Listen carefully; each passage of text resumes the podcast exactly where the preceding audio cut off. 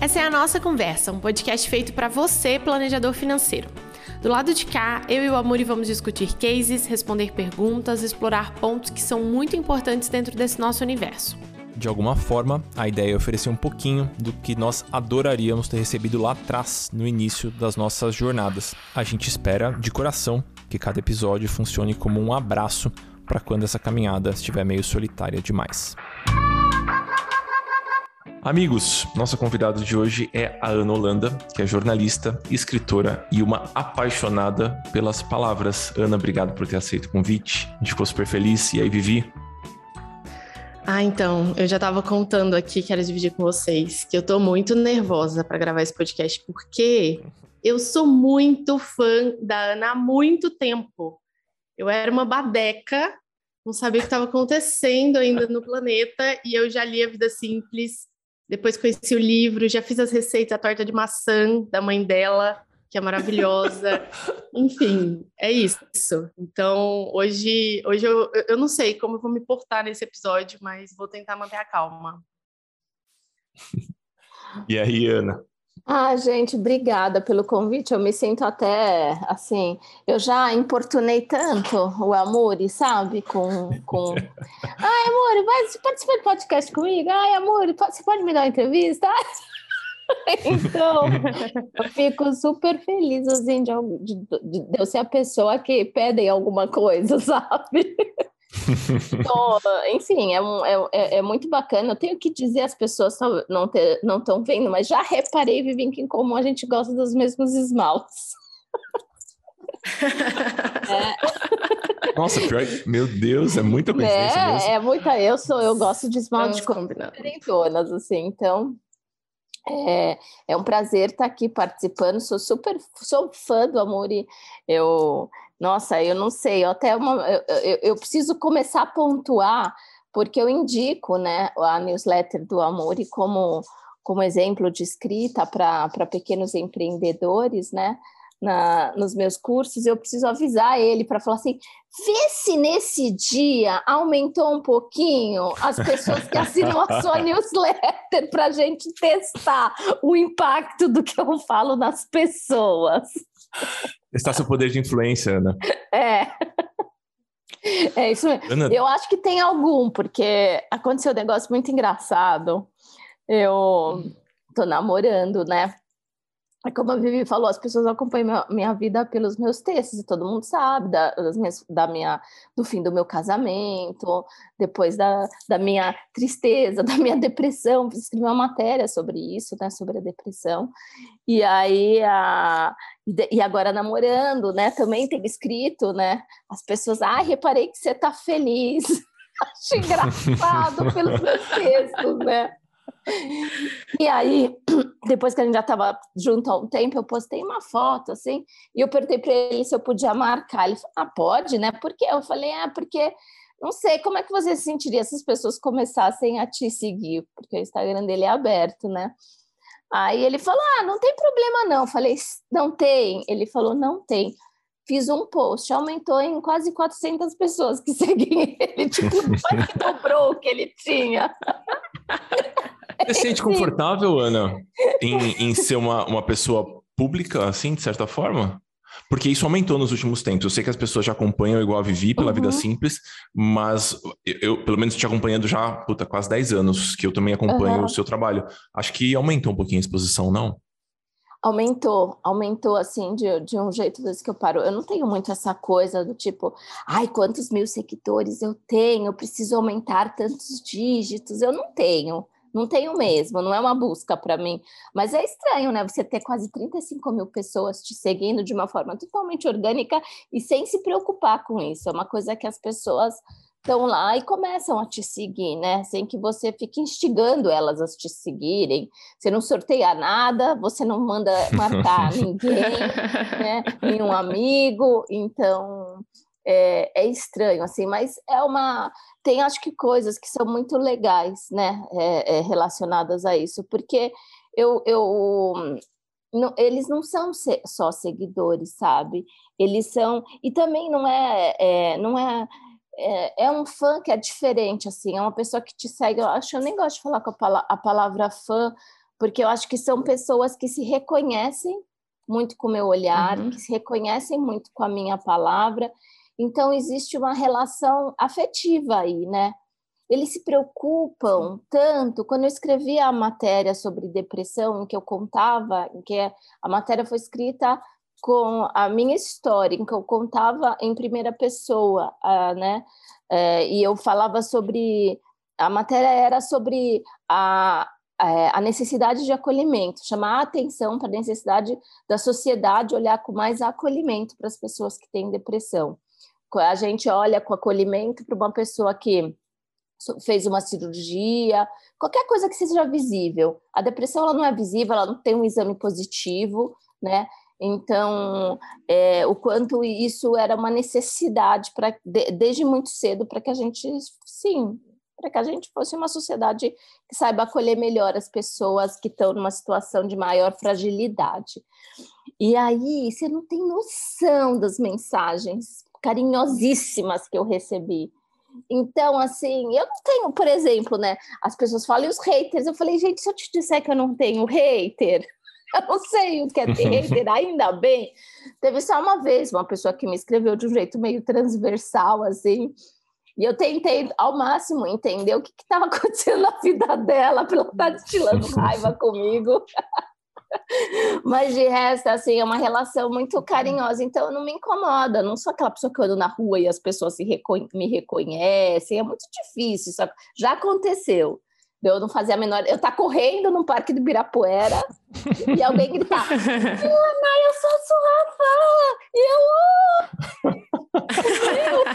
que loucura isso! Então, mas Bom não demais. é uma coisa que me incomode, não. Ana, deixa eu te fazer uma pergunta aqui. Nosso público, a maior parte são ou planejadores financeiros ou pessoas que uhum. almejam ser planejadores financeiros. Não somos uma, uma trupe conhecida pela habilidade com as palavras. Uhum. Nós geralmente somos abrimos mais o Excel do que o Word. Essa é a, é a realidade. Mas a gente está lidando com gente. E a palavra, na minha opinião, é um jeito muito eficiente, muito gostoso de se conectar com gente. Pelo menos é assim que eu enxergo a minha newsletter que você comentou, é assim que eu enxergo a minha produção de texto, é um jeito de eu me conectar com as pessoas. E o que eu queria te perguntar, e eu acho que é uma pergunta importante para quem está estudando a gente e talvez não tenha tanta intimidade com as palavras, é: de acordo com a sua experiência, oferecendo os cursos, as pessoas aprendem a escrever? Nossa, elas aprendem muito a escrever. É, e eu, assim, cada vez, assim, eu acredito, sabe? É, eu aprendi isso com a, na prática, sendo professora. E a palavra professora, eu falo assim, eu encho a boca para falar, porque me dá muito orgulho, sabe? Se a pessoa se incomoda de eu falar professora, ai, mas você não, não, não sei lá, as pessoas têm uma necessidade de título, né? Você fez o quê, né? Não Fiz pedagogia, fiz... Né? Então eu falo, eu sou uma eu sou a pessoa que carrega a lanterna. Para isso precisa ter formação, precisa ter faculdade de carregador de lanterna. Eu sou a pessoa que carrega a lanterna e eu ilumino o caminho, né, do outro. E eu acredito muito que a escrita é sobre você ser guiado. Quem é guiado pela escrita consegue escrever com profundidade, consegue escrever bem, consegue escrever com conexão com o outro, com clareza. E às vezes as pessoas chegam e falam assim: ah, mas eu queria escrever como você.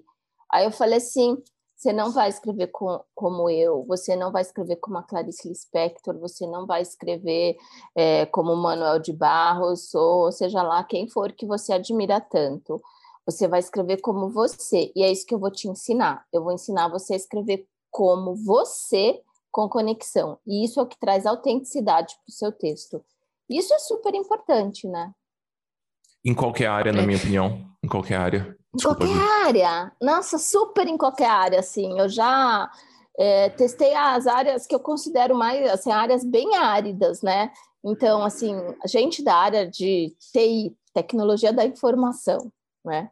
Que eu sei também que você tem aí um certo conhecimento nessa área. Tem um pezinho. Cara, é, é assim, eu dei um treinamento para uma equipe, assim, de, de uma empresa de saúde que eu achei super interessante, né? A gente está falando aqui de planejadores financeiros, mas para todo mundo saber, isso é uma busca dentro das empresas. Né? Tava na meta deles ter uma comunicação mais próxima, mais humana, menos técnica. E aí então tinha na mesma sala de aula online, né? Foi na época da pandemia, eu tinha uma pessoa da. Eu tinha gente da área da, tecno, da TI, eu tinha gente do marketing, tinha gente do RH, tinha gente da comunicação. E aí, eu, um dos exercícios, numa fase mais adiantada, porque eu vou guiando, vou mostrando para a pessoa a importância disso, eu vou conectando, sabe? Que eu acho que é uma coisa muito importante, é o outro entender que a conexão com o outro acontece quando. É, ele percebe que ele está ali, que ele existe ali naquela, que aquilo tem a ver com a vida dele, né? E o problema é que se eu falo só com palavras técnicas e de uma forma complexa, eu não acho que aquilo tem a ver com a minha vida, né? E aí eu uhum. lembro que eu fiz o, eu falei, eu fiz o exercício de, deles ter, reproduzindo uma, um texto do dia a dia deles. E eu lembro que o cara da TI fez questão de ler o texto dele. E aí ele virou e falou assim: eu nunca me esforcei tanto para escrever um texto. E eu falei, nossa, mas tá ótimo, tá super claro. Ele falou assim, eu entendi tudo. Aí ele falou assim, então, mas é a primeira vez que eu consigo fazer alguma coisa assim. E ele virou e falou algo que tem, acho que muito a ver com o que vocês também estão falando, porque ele falou assim para mim: você sabe que às vezes eh, eu converso muito com o marketing, ele me disse, o marketing tem uma demanda, faz um pedido para mim, né? E aí a gente no final troca cinco, seis e-mails só para tentar entender o que ele precisa, o que, que eu posso dar para ele. Só por cinco, seis e-mails, cinco trocas com problema de hum. comunicação.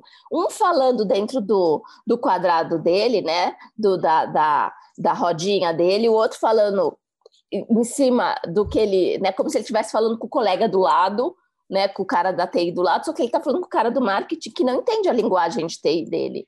Então, até eles se entenderem, é uma troca longa. Então, assim, e parece muito óbvio isso, mas a questão principal é que as pessoas, quando elas escrevem, elas não olham para o outro. Né? Quem é esse outro que você está escrevendo? E não é que eu tenho que pegar um monte de post-it aqui, porque eu detesto isso, e ficar, quem é essa pessoa? Porque daí a gente constrói uma pessoa muito equivocada. Ai, é uma pessoa que mora na Vila Madalena, para quem não é de São Paulo, Vila Madalena é um bairro descolado. Da Vila Madalena, compra roupa no artesão. Falei, gente, se compra roupa na C&A e na Renner, qual o problema? Não é sobre isso. Eu detesto. Esse... Ai, gente, desculpa. Eu não sei se vocês fazem isso. Não, não tem problema. Não, não tem problema. Eu é, tenho uma é... raiva dessas construções de persona tão grande. É do tipo, a gente não se conecta com o outro pelo que ele veste, onde ele compra e o que, ou como ele anda. A gente se conecta no profundo. A gente se conecta com o outro a partir de quem ele é, das necessidades dele, do que ele sente né, da vida dele. Né? Então é, é por aí né, que a gente se conecta com o outro. E a construção que as pessoas fazem de conexão é, pela, é pelo lugar errado, é pela persona, é pelo superficial. É. é e, e, tem muita relação é, com o processo de planejamento financeiro, né? Acho que isso que, que a Ana está trazendo, porque quando, quando a gente pensa no recorte do trabalho que a gente oferece, ele, ele não é um trabalho, não pode ser um trabalho superficial de, ah, vem aqui, economiza 10% da sua renda e é. coloca aqui nesse investimento para o seu futuro, e é isso. Se a gente não se conecta nesse outro campo de entender qual é o olhar da outra pessoa, o que, que é importante para ela, para onde ela quer ir, o que, que é, né, como que ela quer utilizar e direcionar o dinheiro que ela ganha, a gente nem consegue chegar num, num resultado também, né? Então, acho Nossa. que essa conexão, ela acaba indo no, nos, nos dois campos, assim. Super, a escuta é muito importante, né? É, é muito interessante você falar um negócio, eu me reconheci aí, porque eu faço, eu treino, né? A gente estava brincando de falar de acordar cedo. E fazem quatro anos que eu mudei a minha rotina mesmo. Eu sempre fui, eu sempre fui uma pessoa mais sedentária, com dificuldade de praticar atividade física tal. Mas há quatro, há quatro anos, por incrível que pareça, eu descobri que eu tenho um, um problema de nascença, de formação no coração, o que é uma ironia, porque eu sou filha de cardiologista, né? E eu descobri, assim, do jeito mais, um dia achei que estava infartando, passando mal, e realmente os sintomas, quando as pessoas descobrem, é como se ela estivesse infartando, e, e, na verdade é, enfim, é uma a veia que deveria passar por fora, passa no meio do músculo do coração, mas você toma um remédio todo dia e tá tudo certo, né? Para manter ele mais dilatado. E aí, é, que só que passar três dias na UTI até descobriram que eu tinha, meio que tipo, cara, eu preciso. Mexe com a sua cabeça, né? Eu tenho, né? E eu comecei a me exercitar e acordo cedo para correr no Parque do Ibirapuera, para fazer treino funcional, enfim.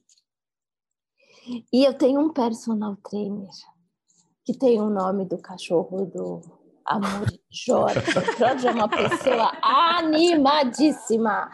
Jorge, às sete, é, o ponto de encontro no Ibirapuera, às sete horas da manhã, o Jorge parece uma líder de torcida.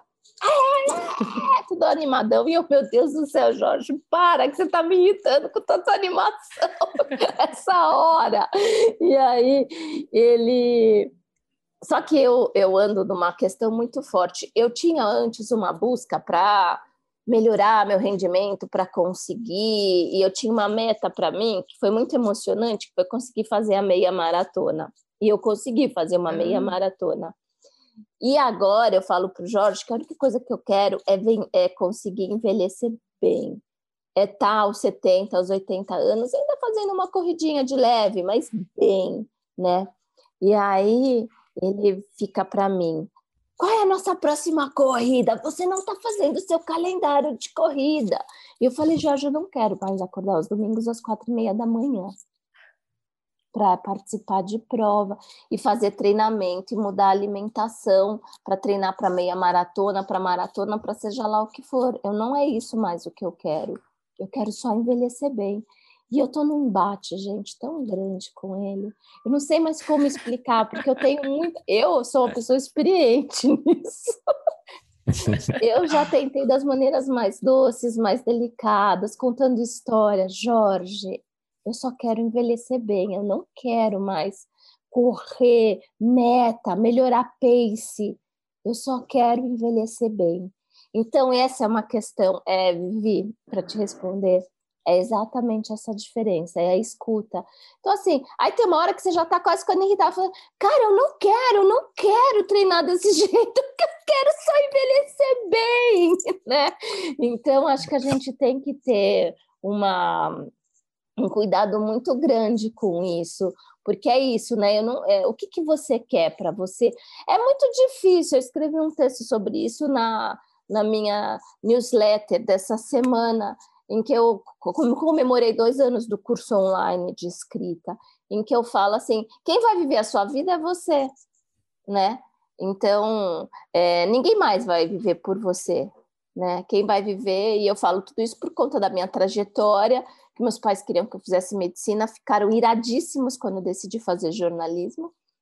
E, e, aos 18, 19 anos eu já tinha a noção de quem ia viver a minha vida era eu, ninguém mais ninguém mais. Então a decisão tinha que ser minha, mas foi uma decisão difícil de bancar, é, emocionalmente difícil. Então é, é, é isso, sabe? A gente precisa, a gente precisa ter essa escuta e entender porque não é só sobre reservar 10%, é o que, que você quer para a sua vida, como você quer viver a sua. Eu falo isso para minha mãe, ai, gente, vocês vão ver uma pessoa que fala mais que o homem da cobra aqui, cuidado comigo. é que assim, é que tudo para mim, e tu, eu queria que as pessoas entendessem que não é só sobre falar demais, mas tudo que eu estou falando para vocês é você ter a percepção é, de que as narrativas, de que está tudo presente na nossa vida. É muito importante você prestar atenção de, disso. Então, eu vou resumir o que eu acabei de falar também. Eu dei o exemplo do, do Jorge, do meu treinador, mas eu vou dar o exemplo da minha mãe. Levei minha mãe no dentista. Pra, minha mãe tem 80 anos, para fazer uma determinada avaliação. Ela precisa fazer um tratamento na parte, de na parte inteira de baixo dos dentes, por causa de uma perda óssea gigantesca. Senão ela vai perder tudo, vai ser dolorido, vai ficar no nervo e vai ter que usar dentadura. E aí ela saiu do dentista falando assim: eu não vou fazer. E aí eu virei e falei, por que você não quer fazer? Aí ela falou assim, porque eu já estou com 80 anos, vou fazer 81. Aí eu falei, olha, mãe, eu quero que você realmente decida o que, que você.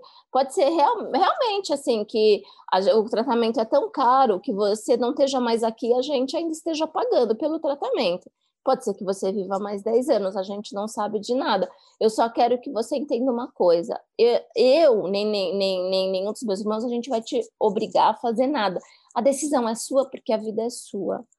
E você vai decidir o que você quer. E por mais incrível que pareça, é uma coisa muito difícil para minha mãe, porque os meus pais tiveram um casamento sempre em que o meu pai, ele foi e ainda é a pessoa que comanda a vida da minha mãe, né?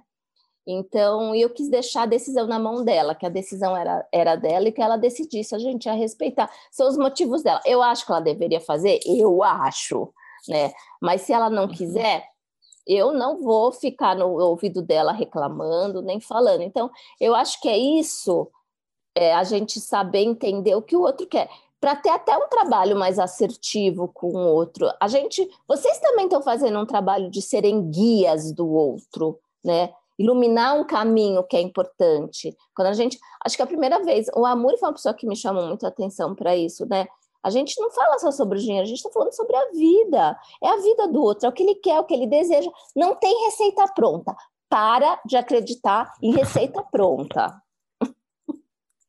Eu acho que essa, essa essa questão que do Jorge, né? Estamos usando o Jorge de exemplo. Jorge, se você está escutando isso, pare de insistir para meia maratona, pelo amor de Deus.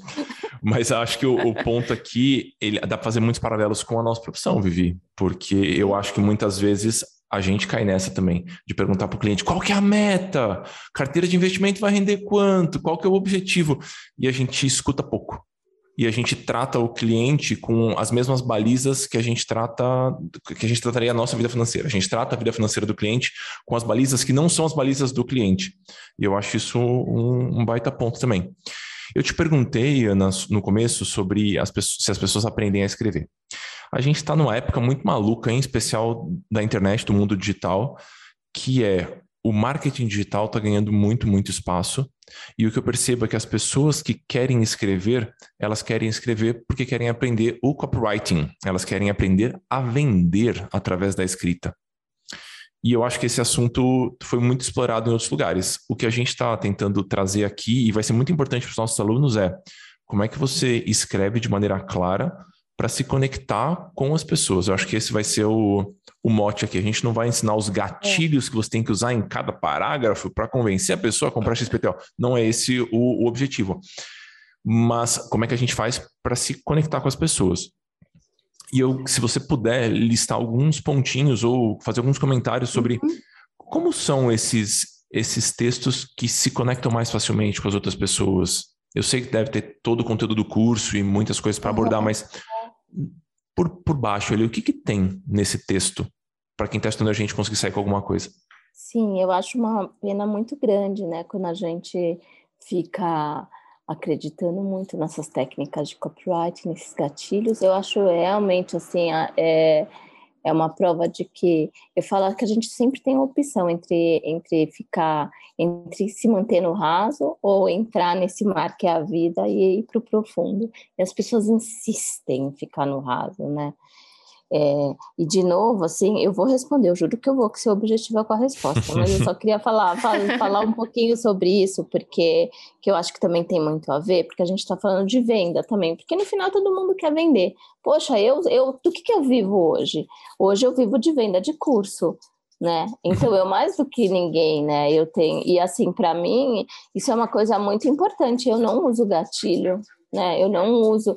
Inclusive, quando há dois anos, quando eu montei o meu curso digital, eu fui numa pessoa, num super especialista de marketing digital de uma das maiores empresas disso, de cursos online, dessas que ganha prêmio do Hotmart, não vou citar o nome, é uma pessoa extremamente E ele virou para mim e falou assim: a primeira coisa que ele me falou é: o seu ticket está muito baixo. Ou seja, você vai ver que toda hora eu fico traduzindo, presta atenção nisso, gente. Ticket muito baixo. O seu preço, o preço que você está cobrando pelo seu curso está muito baixo.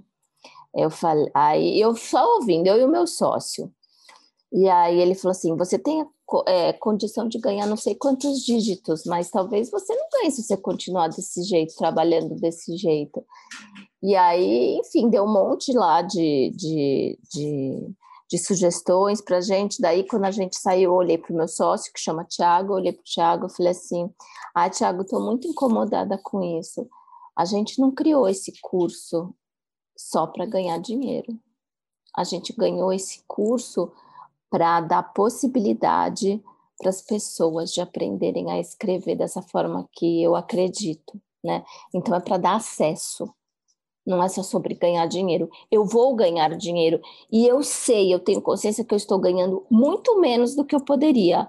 Mas o que eu ganho hoje com o curso ele não só me sustenta, como ainda dá para fazer uma reservinha. Eu não preciso ter não sei quantos dígitos. Eu, Ana, tenho para mim, para minha vida como conceito de vida, que eu não preciso fazer. As pessoas, tudo elas pensam no tanto que elas podem ter.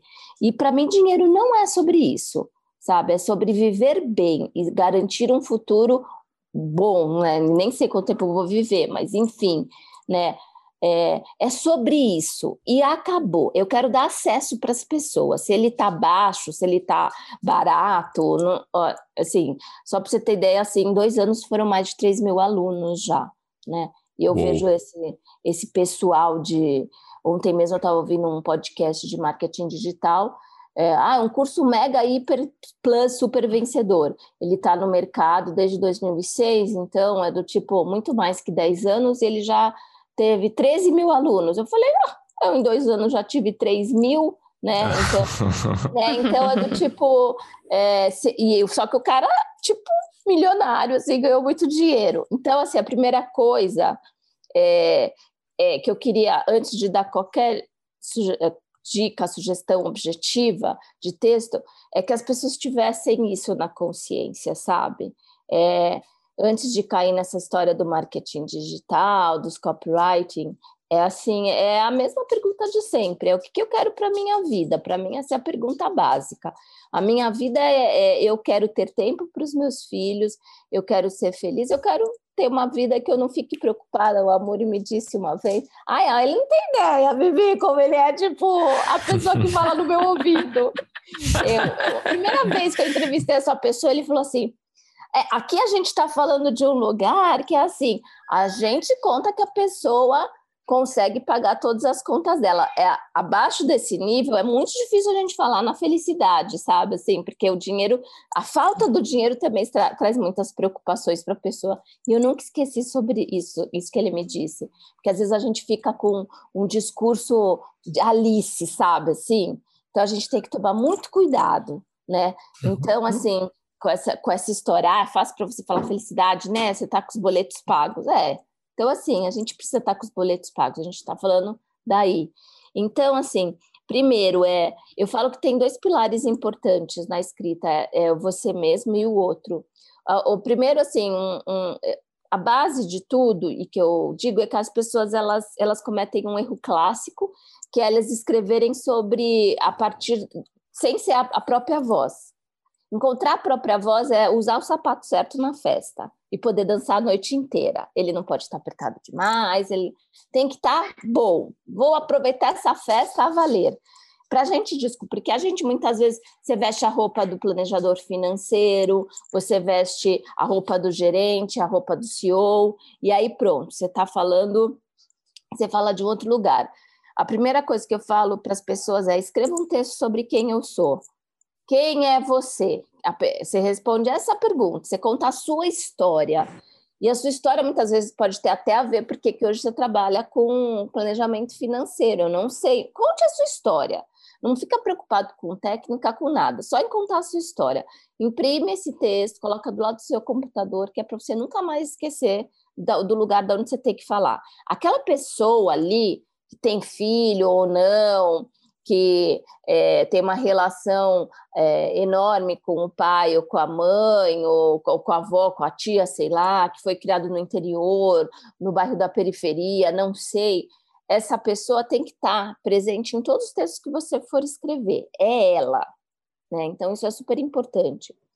Uma coisa, uma, uma, algo que é muito objetivo é: texto é, é o título né? Se a pessoa quiser usar um título, por exemplo, numa newsletter, tem que usar um título. Cuidado para não fazer título muito poético, muito viajandão. Eu adoro, porque o Alburi fez uma newsletter sobre o homus e ele falou: é a comida mesmo. Para ser claro, é a comida, é a comida. Então, é, a gente tem que fazer títulos muito mais objetivos do que a gente imagina. Títulos poéticos, eles são para aqueles, eu falo, é para autor que já é recorde de venda e ele pode escrever qualquer coisa, a borboleta azul. E o texto nem fala de borboleta né? Mas ele quis colocar e tá tudo certo, as pessoas vão comprar mesmo assim. É, não é o nosso caso, a gente precisa ter minimamente uma, um título mais objetivo, tipo o título do meu livro, Como se encontrar na escrita, ou, né, é, Finanças para amadores, sabe assim? Tem que tem, a pessoa tem que saber o que ela vai encontrar ali. Texto tem começo, meio e fim. Aquela regrinha básica que a gente aprende na, no início, né? E pode parecer, mas é, eu gosto muito quando a gente traz assim uma, a gente precisa encantar as pessoas, né? A gente precisa trazê-las para perto. Olha, ela entra na nossa casa, a gente chama, ela senta no sofá, a gente oferece um café, um bolo, e quando ela vê, ela já está imersa na conversa. A gente encanta. Então, a gente, esse encantamento, ele vem no início do texto. Se você começar 33%, é, é, 76,7% é, dos brasileiros estão endividados. Nossa, já vou ter uma preguiça de ler o seu texto tão grande, assim, absurda, né? E eu não sei, assim, tem uma regra que as pessoas acham que ela tem que ter um número, uma informação incrível. Para com isso, é tudo mentira. Meus amigos jornalistas, Ana, eles ficam desesperados tem um, um, pedaço do texto que é o nariz de cera, né? Para quem não, não sabe, é o, o, abre do texto ali. Ele é um. É para ser um convitinho, um começo, assim, né? Os é. meus narizes de cera, eles têm, são tipo, oito parágrafos. É. Puta, assim, e eu sempre falo, pelo amor de Deus, amor, são dois parágrafos sobre dinheiro e oito sobre a história da comida que você fez. Mas é um jeito que eu encontro de me conectar com as pessoas. E aí eu sei que quando ela chegar no meu oitavo parágrafo, que é o ponto central do texto, ela vai estar tá imersa de um tanto que ela não vai conseguir ignorar. Então é o jeito que eu me comunico, porque eu gosto de contar, eu gosto das histórias, eu gosto é. desse papo mais solto. Mas eu acho é que cada um humano. vai encontrar o, o, seu, não, Ana? É, é do humano. As pessoas gostam. Então, assim, você pode iniciar esse texto contando uma história sua, em primeira pessoa, ai, Ana não gosta, é uma exposição que eu não me sinto confortável. Tudo bem, não tem problema. Eu gosto, eu gosto da história em primeira pessoa. E, e tudo isso que eu tô falando não é regra, tá, gente? Eu, como eu falei, eu detesto regra. É porque pediu aqui para eu dar alguns caminhos objetivos e eu tô dando. É, uhum. mas a, a, história em primeira pessoa, você já se inclui ali. Então, você já sai desse lugar palco, sabe, para a pessoa. Estamos aí, todo mundo sentado na mesa do bar. Essa, a gente está aqui, eu estou com você, eu também, eu, eu também sei o que você está vivendo, e a gente está falando de um lugar igual, olho no olho, né? Ninguém está falando acima né, de você. E isso é muito importante para o lugar da nossa conversa. Então, uma pode ser em primeira pessoa, de eu contando alguma história. Ai, mas que história? Eu falei, gente, é, isso é um exercício que eu faço muito, sabe, com os meus alunos. As coisas estão acontecendo o tempo todo na nossa vida. Acabei de tomar café da manhã, entendeu? Eu posso contar uma história para você a partir do meu café da manhã. Eu, é, é, assim, e eu adoro fazer isso, né? Eu escrevi uma coluna para a Vida Simples que nasceu a partir da sacola do supermercado que meu vizinho esqueceu no hall do andar. Ah, não é possível que você escreveu sobre isso. E é, falei, sim, e é uma coluna, sinceramente, que eu acho muito bonita, né? Então, é isso, gente, é perceber que as coisas que acontecem na nossa vida, grandes ou pequenas, eu até gosto mais das pequenininhas, elas trazem, elas são, elas trazem um universo inteiro lá dentro. Elas são sobre procrastinação, sobre medo, sobre ansiedade, sobre tristeza, sobre angústia, sobre esperança né? Então a esperança está na manteiga que você passou no pão. Sei lá, entendeu? Parece viagem, mas não é, entendeu? Então, assim, é. E aí, ou se você não gosta desse lugar de primeira pessoa, pode contar uma história, pode contar usando como se fosse sua vizinha, é, uma, uma conversa de um amigo, alguma coisa que você ouviu, trazer. É, algo que pode, estilo literário que ajuda muitas pessoas a desenvolverem isso. Leiam crônicas crônica. Uhum. Crônica é recorte, recorte do cotidiano muito bem feito. Então, assim, leiam crônicas. Crônica vai te ajudar a entender essa pegada. Aí você desenvolve o teu texto. Finalização. Tem gente que tem dificuldade de finalizar texto. Finalização. Finalização, gente, para de achar que você tem que ter um grande finale. A crônica também é ótima para isso. Não precisa ter um grande finale, agora eu te ensinei tudo sobre a vida. Não, simplesmente pode acabar. Uma coisa muito interessante que as pessoas fazem que amarra com maestria o texto é você pegar um elemento do início do teu texto e fechar no final, né? Então, como se fosse mesmo uma conclusão. Isso é, é estilo. Presta muita atenção na palavra que você está usando. Ah, como assim? Por exemplo, é, palavras que são do uso do planejamento financeiro. Você sabe, eu não sei né? Então, se você é, fala assim, a não sei, até, até palavras que parecem simples, assim, usuais, o tipo, ai, a, rentabilidade, a rentabilidade, o nossa, eu nem sei. Eu tenho, eu tenho uma barreira. Eu tava. De, de, deixa eu contar só uma passagem rápida. Uma vez eu dei uma, eu dei uma aula para dentistas, né? E eu fiquei falando fluxo de caixa, fluxo de caixa. Foi uma hora e meia caixa. falando sobre fluxo de caixa. Aí, de repente, a moça levantou a mão no final da palestra. Eu, eu acho que eu entendi. Eu só não entendi o que é fluxo de caixa, que é basicamente tudo, tudo que eu falei. E eu assumi que todo mundo sabia o que era fluxo de caixa, né? Ana, sobre o sobre o escrever sobre o banal, assim, sobre o, o, o simplório, isso acabou brilhando para mim porque eu tinha na minha cabeça que a escrita ia fazer parte do meu trabalho por muito tempo. Então, se ela vai fazer parte por muito tempo e com muita constância, eu não posso depender da Copa do Mundo para escrever. Eu preciso conseguir produzir coisas interessantes sobre dinheiro a partir do copo que caiu ou qualquer qualquer pequenice do tipo, assim, né? E crônica é meu gênero favorito de gênero literário, assim, é o que eu mais consumo, eu adoro, assim, eu acho que é, é de uma, é muito fácil você escrever sobre um grande evento e a riqueza ali tá você escrever sobre uma minúcia, sabe? Eu acho isso muito bonito é. e é muito é fácil de conectar com as outras pessoas. É. Vivi, qual que é a sua, é. a sua experiência com a escrita, assim, sua relação? Você é engenheira, pelo amor de Deus. É, então, sabe que eu tava. Gente, só fazer parênteses ligeiros me dão trabalho, Vivi. Mas, ao menos, Mas sabe que eu sou? Eu, eu são os sou... alunos que, quando conseguem, eles ficam num encantamento, parece que nasceu de novo. Ficam, nossa, eu consegui escrever.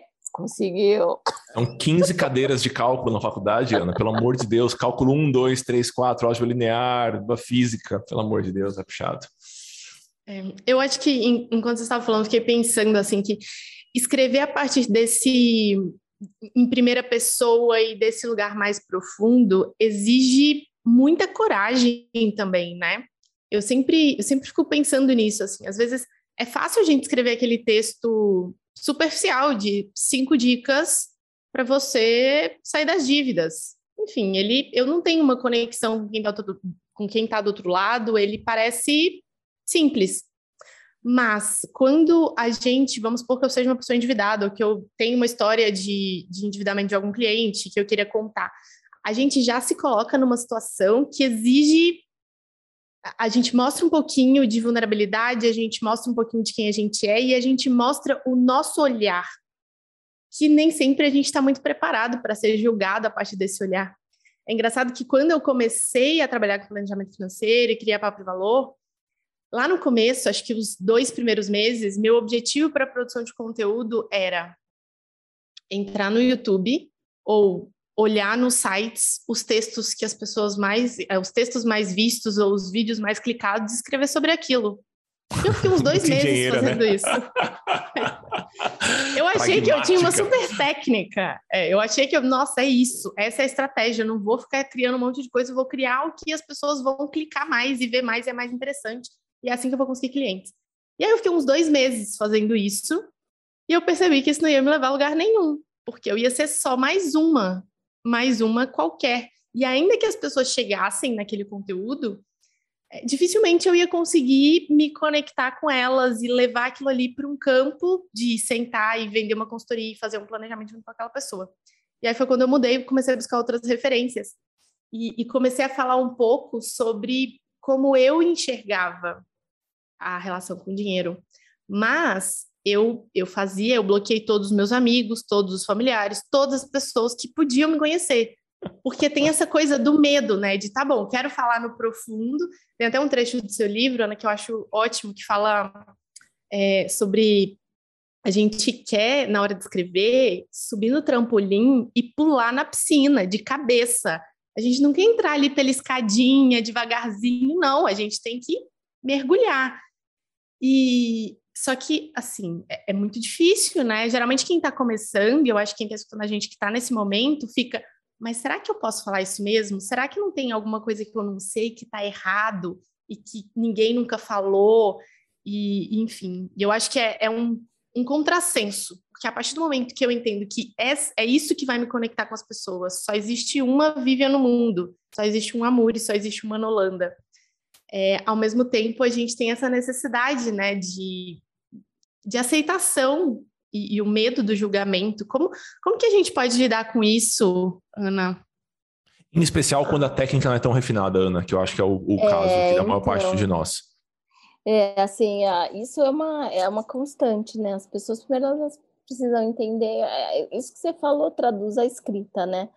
Por que, que a gente não a gente escreve dessa maneira, né? Que é muito mais fácil eu acreditar, até um pouco finalizando sobre as regras do copywriting, é muito mais fácil a gente seguir um caminho que nos dizem que ele é pronto. Vai por aqui que você vai acertar.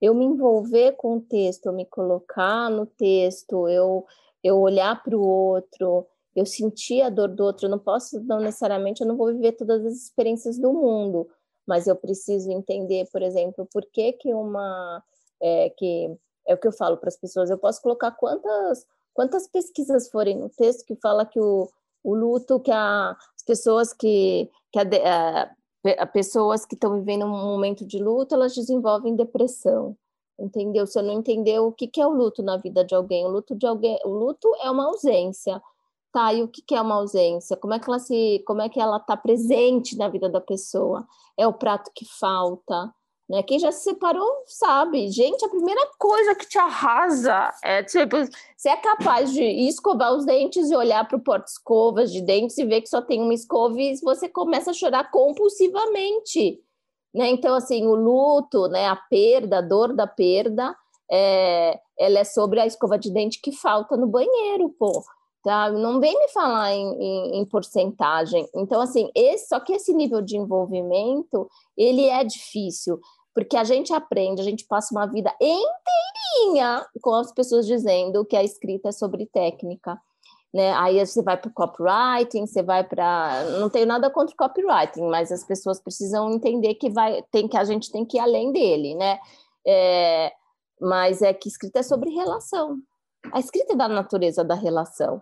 É uma relação que eu tenho com você, a relação que eu tenho comigo, a relação que eu tenho com o mundo. Ela é uma relação.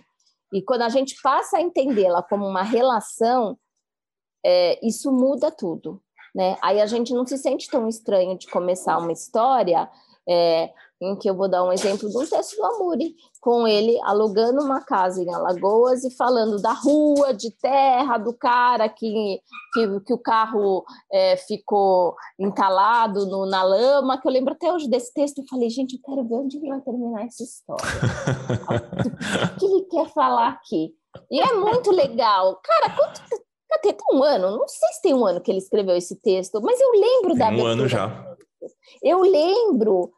É, se ele tivesse escrito sobre um outro olhar mais técnico, que é isso que eu ia falar para as pessoas, é do tipo, cara, se você pega todas as palavras, fluxo de caixa, rentabilidade, coisas que tem a ver com o teu universo, pega no computador, vai passando em amarelo elas. E tem um exercício que é muito legal que eu faço para as pessoas. É, eu tenho um curso que chama Escrita para Momentos de Dor. É um curso muito bonito. A maior dificuldade das pessoas é elas traduzirem o sentimento dela. Eu falo, não quero, eu quero que você faça. Vamos fazer um exercício aqui. Eu quero que você me fale saudade, mas eu não. É, saudade é um lugar abstrato. Eu quero que você traga isso para o concreto, né? Para o que eu possa entender. Saudade. Eu quero que você fale de saudade, mas assim, saudade do bolo da minha tia. Saudade andar descalço na praia.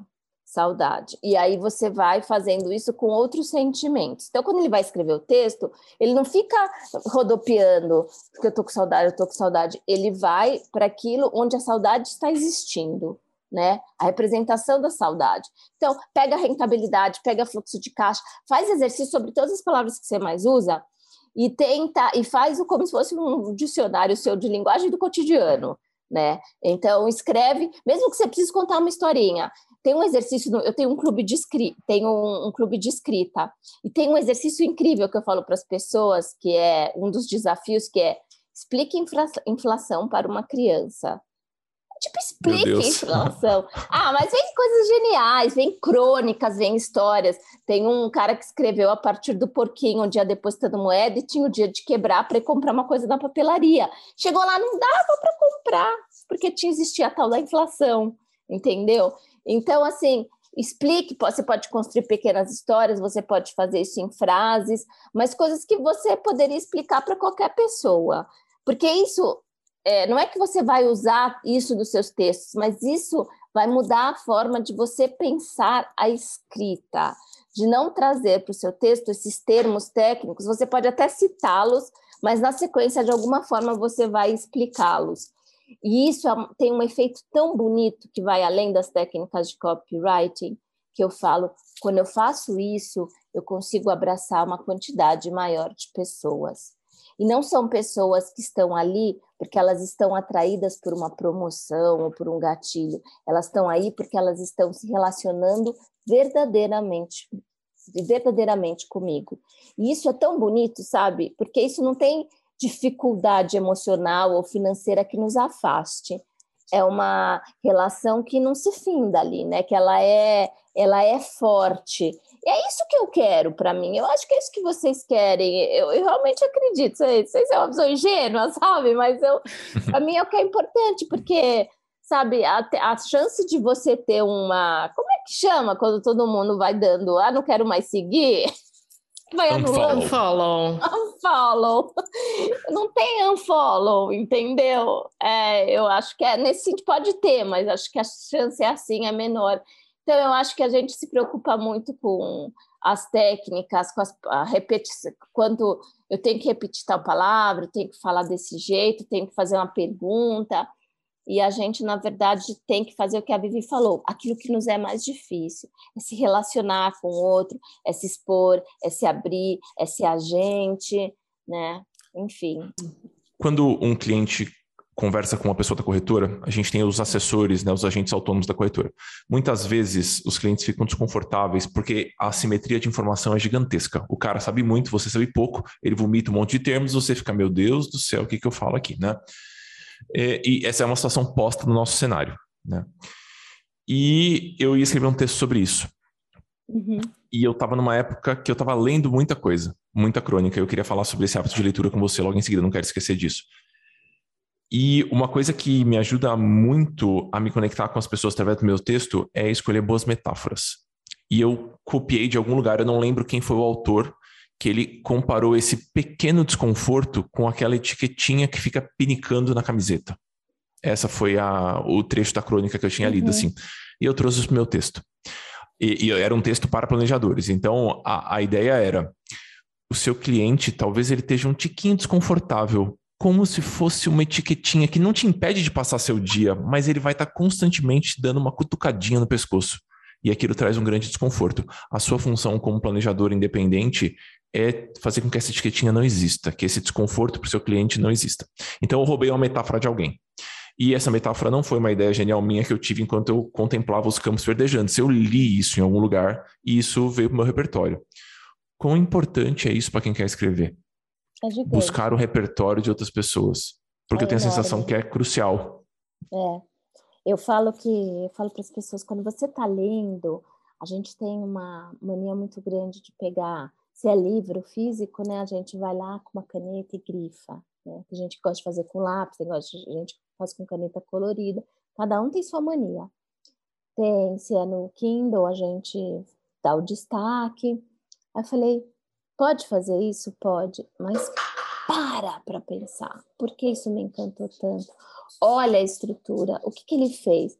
Assim, a ponto de eu ter anotações nos livros que eu leio, que é do tipo, que incrível a maneira como ela construiu essa frase a partir da... É, usando a metáfora, usando... A, porque daí eu vou... Eu vou eu, é como se eu, eu, eu descascasse aquilo, entendeu? Para entender. É como se eu pegasse um relógio, abrisse e ficasse olhando a máquina. Mas como é que é, sabe? Tentar, se, tentar entender o, é, aqueles programas do. Adoro aquelas séries, explicando por dentro, entendendo como funciona.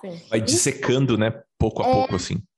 É um hábito muito interessante. Não só aquilo que te encanta, aquilo que te surpreende, aquilo que você acha que caramba, que metáfora interessante, tenta entender a lógica daquilo a partir do lugar de quem escreveu. Isso é, porque assim, é, a gente a gente se encantar com a escrita de alguém ou com a metáfora que o outro usou, ele não tem só a ver com a gente não necessariamente não é copiar, né? Eu falei, você não, você não vai estar tá copiando, porque a gente nunca vai escrever como outro, mas é, é legal quando você entende, a partir daí você, você sacou que a história da etiqueta, você achou ela incrível, da camiseta, mas aí você, qual que é a lógica da etiqueta? A lógica da etiqueta é uma coisa pequenininha que incomoda. Quais são as coisas pequenininhas que também nos incomodam? Isso, entendeu? Isso. Então é isso, é você entender a lógica para ir usar. Então, a crônica, ela, de novo, vou voltar nela, porque ela,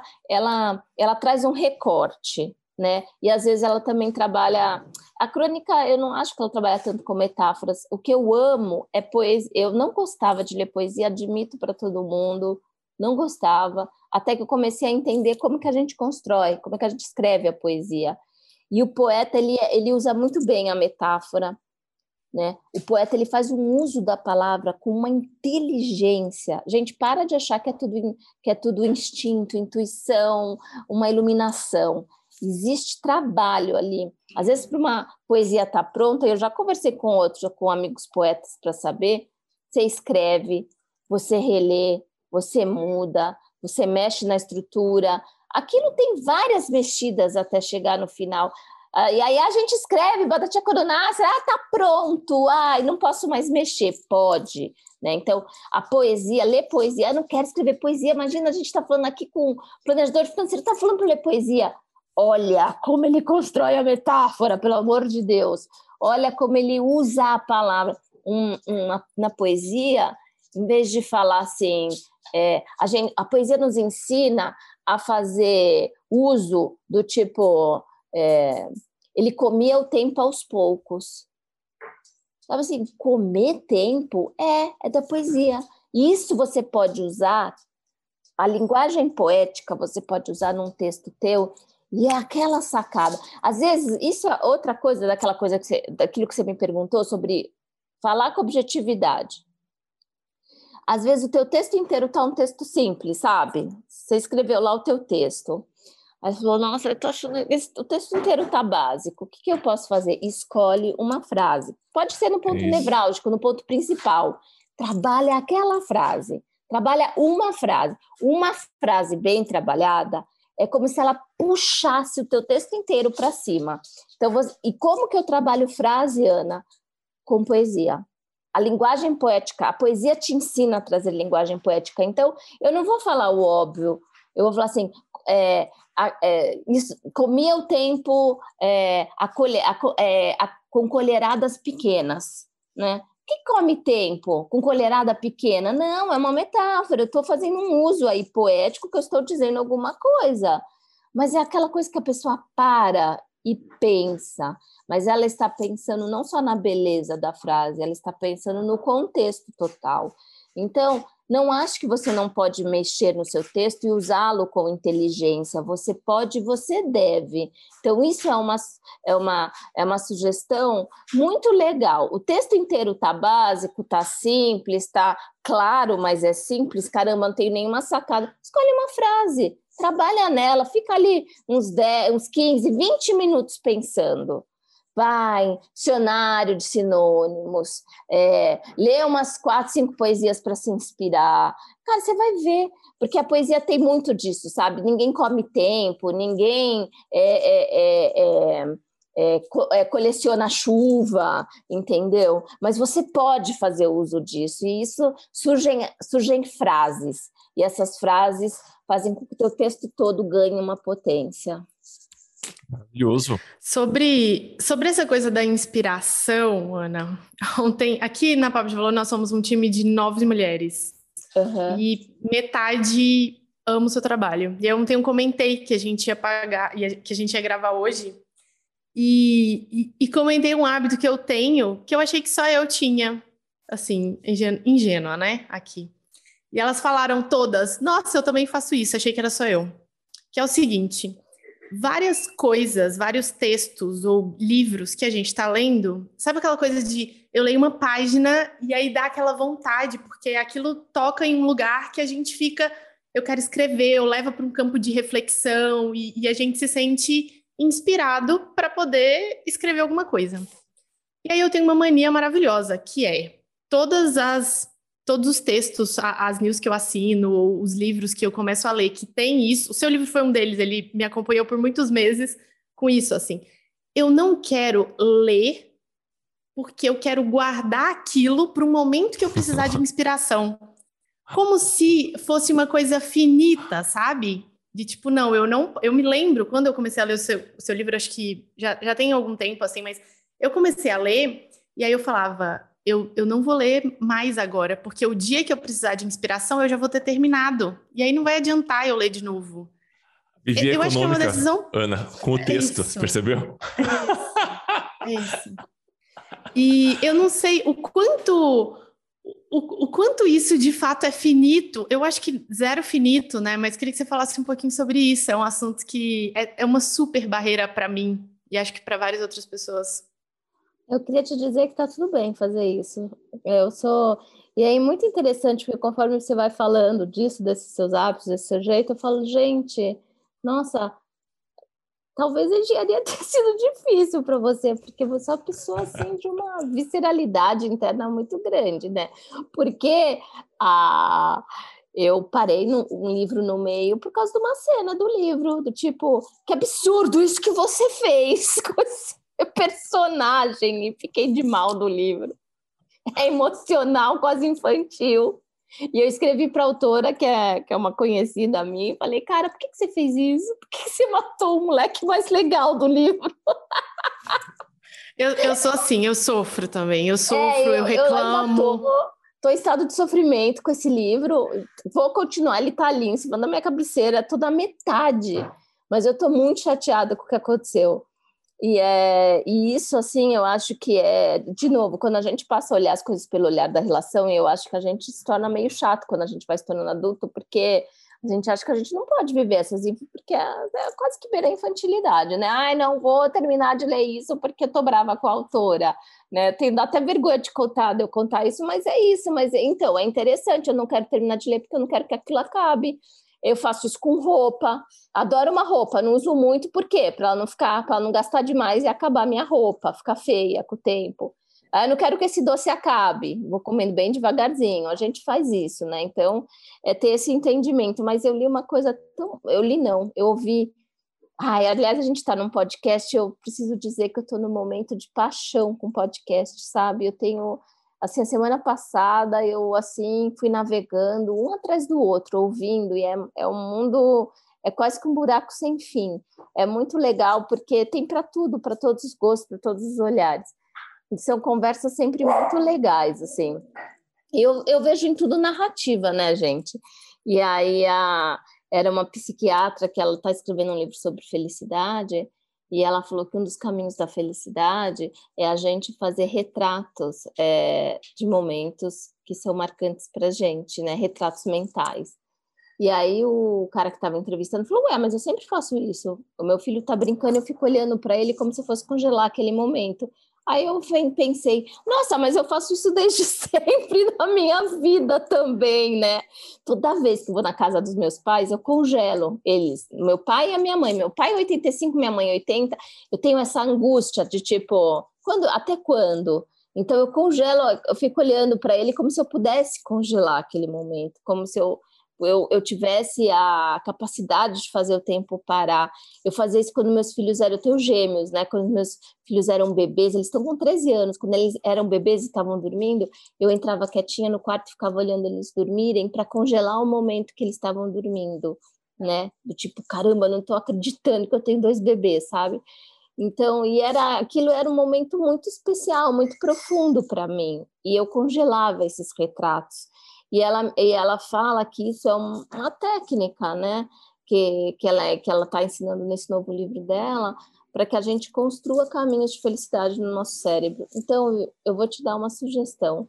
Construa caminhos de felicidade a partir da escrita, sabe? Você pode seguir lendo, marca, é, assim, a partir do momento, olha para aquilo, lê várias vezes e deixa aquilo te impregnar você construiu o teu retrato ali e agora você pode seguir em frente. Ele vai estar tá já em você, né? Eu tenho certeza que todos esses momentos que você não queria que, que você não queria que acabassem, eles já fa... Você lembrou do trampolim? Você me contou aqui.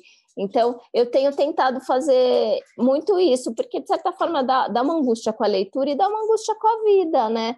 Do tipo, a gente quer que a gente quer ficar ali, porque ali é, tá, é, é muito bonito, né? É muito mexe muito, é um lugar bom de estar. Então eu acho que é, é, é, fazer isso, a gente construir mais retratos, seja com a escrita, seja com as cenas da vida, de felicidade. E essas cenas da vida podem ser lugares de início de crônica. Um filho dormindo, um, o meu pai, assim, uma cena para mim que acho que eu vou guardar para o resto da minha vida é o meu, meu pai sentado no sofá, meu pai tomando café. Não tem glamour nenhum, gente. Nenhum. Minha mãe, com... ah, ela detesta isso. Minha mãe com um roupão cinza de matelacê, é, é, azul claro de matelacê, de um tecido meio nylon, que ela tem desde, desde os anos 70. Ela tem esse mesmo roupão. Eu amo quando eu encontro ela com esse roupão né? Então, tipo, minha mãe é isso para mim, é esse retrato, entendeu? Esse retrato mental. Minha mãe, o, o roupão de azul claro de matelacê é um texto. É um texto, gente. Uhum. Esses retratos, eles viram textos. É. Ivan. Um... Não, você não vai acabar não, Amori. O Amori fica com essa mania de terminar os episódios. Eu já senti quando ele se posicionou na cadeira, ele, eu falei, ele, ele vai finalizar, não vai finalizar. Amor, agora não! agora não.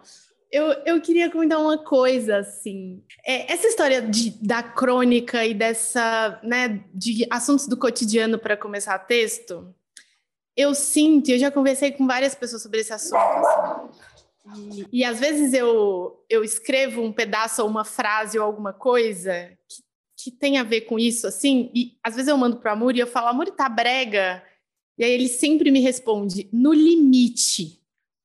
Eu não sei. é isso, ele fez ontem isso comigo. E aí eu tenho a sensação de que essas histórias do cotidiano, quando outras pessoas fazem, é lindo. Quando eu faço, é o limite da breguice. É, é, é porque é a minha história e o meu olhar, ou é, ou é Provavelmente porque eu tenho que treinar mais isso mesmo, sabe? É, é normal a gente ter essa, essa sensação, porque às vezes, né, é uma coisa do cotidiano meio, meio brega, assim. Eu acho que sim, eu acho que tem uma, eu acho que tem uma questão de você treinar mais, né? Porque é, a gente não tem noção disso, mas a gente passa até a nossa insegurança ali, né? Então, assim, você está ainda num lugar de insegurança e talvez você carregue um pouco mais na tinta né? Por conta dessa insegurança. Que é em minha defesa, eu é. gostaria de dizer que eu apoio o texto da Vivian loucamente. É só, é. mas ela me pede uma opinião sincera. E eventualmente é uma passagem que eu falo. Um pouquinho, só passou do ponto. Então, eu só queria. Não quero ser o papel aqui de o censurador desta relação. Jamais. É isso. Desculpa, Ana. Às vezes a gente não, não. um pouco mais da tinta quando a gente exagera nos detalhes, sabe? Deta todo detalhe tem limite, né? Então, ou às vezes a gente, eu não acho que seja o seu caso, mas tem gente que parece que quer propositalmente emocionar e tudo que a gente faz de, de caso pensado, como diria minha mãe, fica meio falso, falsete ali, mas é, é você, quanto mais você escreve, mais à vontade e mais é, é, seguro, mais autoconfiante, né? Mais confiança você vai ganhando em relação ao seu texto, né? Então, assim, tem, tem também isso.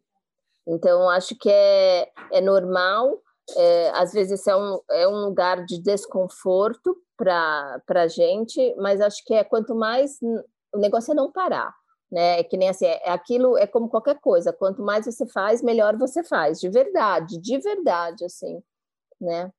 Sem querer fazer. Acho que tem um lugar da pretensão, Ana, é. também. Hã? Eu acho que a pretensão exerce um papel, assim, eu, me, textos muito pretensiosos me repelem, Sim, sabe? Quando parece é... que o é. autor escreve com uma pompa, isso me, me brocha um é um pouco. Lugar, assim. é, ele está falando de um lugar de cima, né? É um lugar de cima. Nossa, às vezes tem texto que eu até mesmo coloco assim, do tipo, eu fico, ah, eu tenho uma, é, eu peço às vezes para alguém ler da minha confiança, porque eu também não gosto de parecer aquela pessoa que está é, ditando, um, sendo a conselheira da vida dos outros, sabe? Aqui sabe tudo, aqui, né? E daí eu falo assim, dá para entender? Porque daí eu não fico falando, ah, então, é, é, tipo, como se a própria história ela tá, né? Às vezes a gente, às vezes isso é uma coisa muito interessante. Às vezes a gente quer que a gente quer jogar holofote na conclusão, né? Não precisa a pessoa já está entendendo. E tem uma coisa muito bonita disso. O encontro com o outro, ele acontece a partir das próprias histórias. Então, ah, se eu falei agora um texto sobre o roupão de matelacê azul, de tecido de nylon, da minha mãe, né? É do tipo, é o pijama da, da tia do outro, ou é a toalhinha de renda, cada um tem, né? Tipo de roupão eu fui parar em toalhinha, né? Então, assim, é, mas é que no fundo, o fundo, o profundo disso é o mesmo, mas cada um constrói também um pouco a sua própria narrativa a partir dos próprios exemplos. A etiqueta que incomoda é aquela areinha no sapato, é aquela meia com elástico apertado demais. Cada um vai trazendo a sua própria referência. E aí, se eu jogo holofote, fala assim: ah, mas não era bem isso aí, hein? O meu não era isso aí, não. Então, do tipo, hum. para, abre espaço para o outro na conversa, por isso que é pretencioso. Abre espaço, deixa, deixa até a minha vivência também, sabe? Mas vivência só não para. Tenho, não sei fazer propaganda, eu tenho um clube de escrita para as pessoas se manterem escrevendo, para elas tem desafios semanais, para quê? Para não, não para. Se você é que nem músculo, se você parar, fica destreinadinho, começa a dar dor, não sei o quê se você mantém, não precisa ficar musculoso, mas se você mantém ele sempre ativo, você vai ficando bem sempre, entendeu? Eu não vou encerrar esse episódio, agora eu vou ficar aqui até quando a Vivian quiser. Tá, tá liberado, tá liberado, amor. Mas eu só tenho uma coisa aqui para dizer, para dizer que eu, eu não disse assim, o Amor sabe, eu sou tipo muito é, agora, tá, a porta já está aberta entre nós. podemos marcar café, podemos bater papo sobre escrita. Você pergunta sobre escrita, eu pergunto sobre finanças. Tá, tá combinado já, viu? Combinado. Tá combinado. A gente faz um escambo, eu trago as minhas dúvidas de finanças, você traz as suas dúvidas de escrita. Queridos, obrigado pela companhia, obrigado, Ana, por ter aceito Obrigada. nosso convite turma que está estudando a gente. Espero que vocês tenham gostado. A gente está tentando trazer outros assuntos que, na nossa visão, agregam muito para o planejador que está começando, para o planejador que já tem alguns aninhos de estrada. Ana é uma pessoa super querida que a gente admira, né? E acompanha já tem algum tempo, e a gente está super feliz de trazer isso para vocês também. Amigos, temos um exercício para propor para vocês depois deste podcast inspirador com a Ana Holanda, certo, Vi? É isso, tô, tô animada. Até eu vou, vou fazer o exercício aqui, porque eu tô, tô inspirada agora depois desse papo. Boa, vamos lá. O, o, exercício é o seguinte: vocês vão poder escolher duas, duas rotas, né? Rota número um: você vai explicar um dos conceitos que a gente vai trazer para vocês, como se a pessoa que fosse ler o seu texto não soubesse nada. Pensa numa pessoa que não tem familiaridade nenhuma com o mercado financeiro, nenhuma, nenhuma, nenhuma. Você vai ter que explicar é, um desses conceitos que a gente vai trazer para vocês dessa forma, partindo desse lugar de que o leitor não sabe nada. Esse é a letra A do exercício. A letra B, Vi. Letra tô, B. Tô, muito didático. Estamos muito na escola agora. Letra B desse exercício é explicar um desses conceitos a partir de alguma experiência pessoal, alguma questão que aconteceu no seu cotidiano, coisa simples do dia a dia, pegando bem os exemplos aí que a, que a Ana Holanda trouxe, né? De usar o simples para poder explicar e se conectar com quem está com quem tá lendo. Então tem essas duas opções, letra A e letra B. Pode explicar de uma dessas duas formas. Quem quiser fazer os dois também tá, tá tudo certo. E a gente vai sugerir três temas, três conceitos para vocês explicarem. O primeiro deles é sobre o cheque especial. Então, o cheque especial é especial mesmo? Esse é o primeiro conceito. Boa. O segundo que a gente tinha, que a gente tomou muito jogral, né? Fala você agora, agora falou. o segundo conceito que a gente queria trazer para vocês é reserva de emergência para quê e por quê. Então, Isso. de novo, a partir de uma experiência pessoal ou considerando que o leitor não sabe nada de nada de nada. Certo? E o terceiro certo. conceito que a gente ia é, sugerir. Por que, que o governo não pode simplesmente ligar a impressora e imprimir mais dinheiro? Isso não resolveria é maravilhoso. todos os é problemas?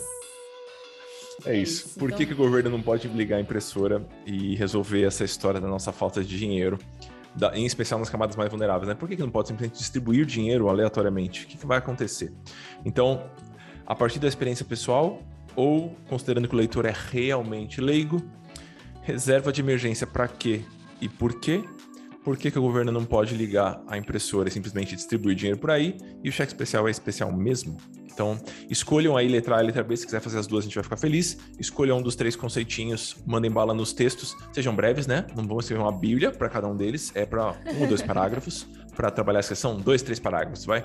Se vocês quiserem mandar para a gente, ficaremos felizes em dar pitacos nos textos de vocês. E aí vocês podem mandar. Eu sempre esqueço se é o meu nome na frente ou o seu nome na frente no nosso e-mail conjunto. É o meu nome. É o Boa. meu. Então mandem lá para Vivi traço e-amuri, arroba nossa.cc, vai cair nas nossas duas caixas de entrada e a gente vai pitaco com todo o prazer. É isso? É isso. Agora sim, terminamos esse agora, agora temos um episódio. Esse episódio. Beijo, queridos. tchau, até mais. Tchau, tchau.